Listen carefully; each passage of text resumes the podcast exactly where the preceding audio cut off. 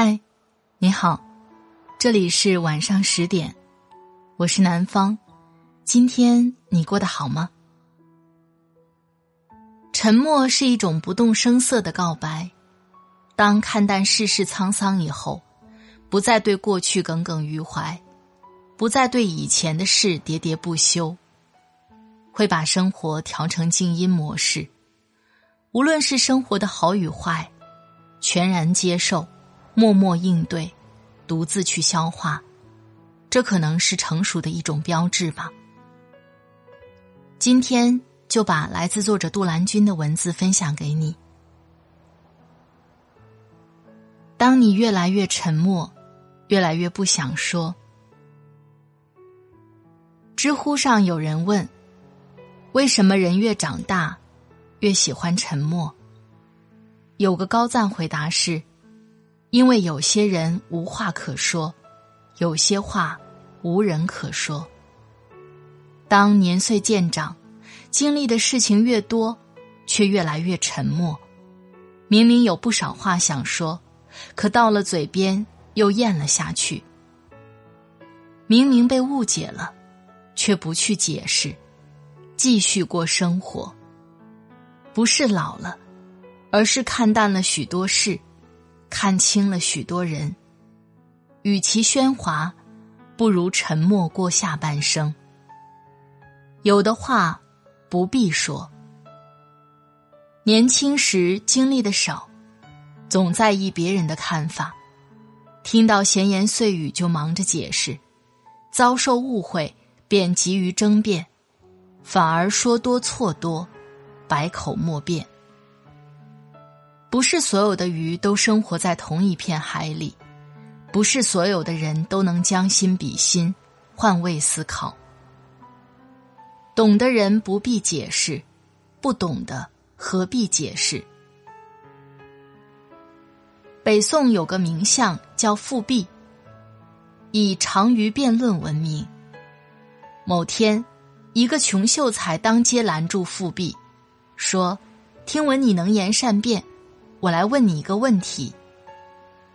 富弼面无愠色，温声答道：“可以，您请说。若有人公然辱骂你，你该如何应对？”我会装作没有听见。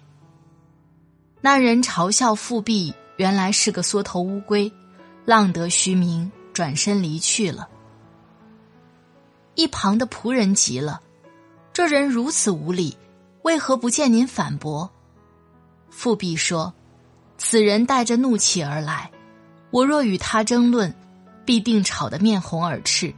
即便吵赢了他，也是口服心不服，如此徒劳无益。我又何必与他相争呢？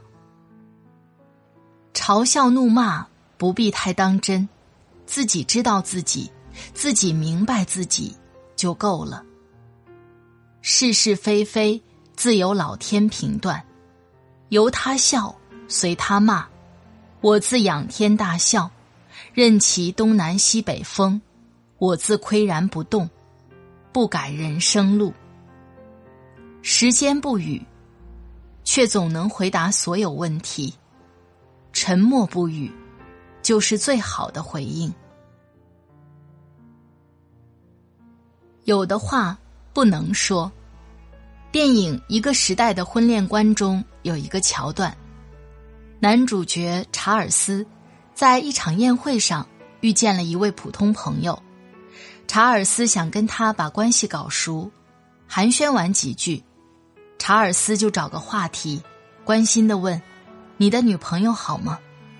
朋友笑道：“她已经不再是我的女朋友了。”查尔斯一听到这儿。立刻安慰他：“别难过，人们说他一直跟陶比有染。”这时，那位朋友的面色一冷，震惊之后说了一句话：“她已经是我的妻子了。”气氛突然变得尴尬，简直让查尔斯想挖个地洞飞速逃走。独处守住心，群处守住嘴。慎言恰恰反映一个人的分寸感。人人都有一张嘴，但能说话，不代表会说话；说的多，不代表说的对。会说话是一种本事，懂得适时沉默，管住嘴是一种境界，也是人一生中最难的修行。有些话不想说。作家一书曾说：“做人凡事要静，静静的来，静静的去，静静努力，静静收获。”切忌喧哗，沉默是金，不喧哗，不声张，自有不动声色的力量。北宋名家范仲淹一岁丧父，母亲改嫁，为生活所迫，他跟随母亲过起了寄人篱下的生活。继父的孩子讥讽他，身边的孩子嘲笑他，年少的他日日挑灯夜读。困倦到了极致，就用凉水浇脸，驱除倦意。他煮一锅粘稠的粥，待凉了以后分成两份儿，早晚各吃一份儿，拌上一点韭菜末，再加点盐，就算是美餐一顿了。这般常人难以忍受的生活，范仲淹却从不叫苦，不与外人说。连他的继父都能折服于他的坚韧能熬。水深不语，人稳不言。面对人生苦海上掀起的风浪，不向四周嚎哭，不与旁人诉苦，不是不累，不想哭。因为与其抱怨，不如蓄力解决问题，用沉默代替杂音，在沉默中修炼。沉淀，在独处时静静反思与消化。沉默是一种无声却磅礴的力量，它能教会你坚强，在苦难的暗夜里突围，终将破壳重生，光芒万丈。村上春树有句名言：“你要做一个不动声色的大人了，不准情绪化。”不准偷偷想念，不准回头看，去过自己另外的生活。拥抱沉默是人生必经的路。大概每个看清生活真相的人，都把人生调成了静音模式，不畏，不惧，也不声张，做一朵只为自己盛开的花，在无声中绽放。静静的欣赏。好了，我亲爱的朋友，感谢你的收听。希望面对外界，我们越来越勇敢；面对自己，越来越柔软。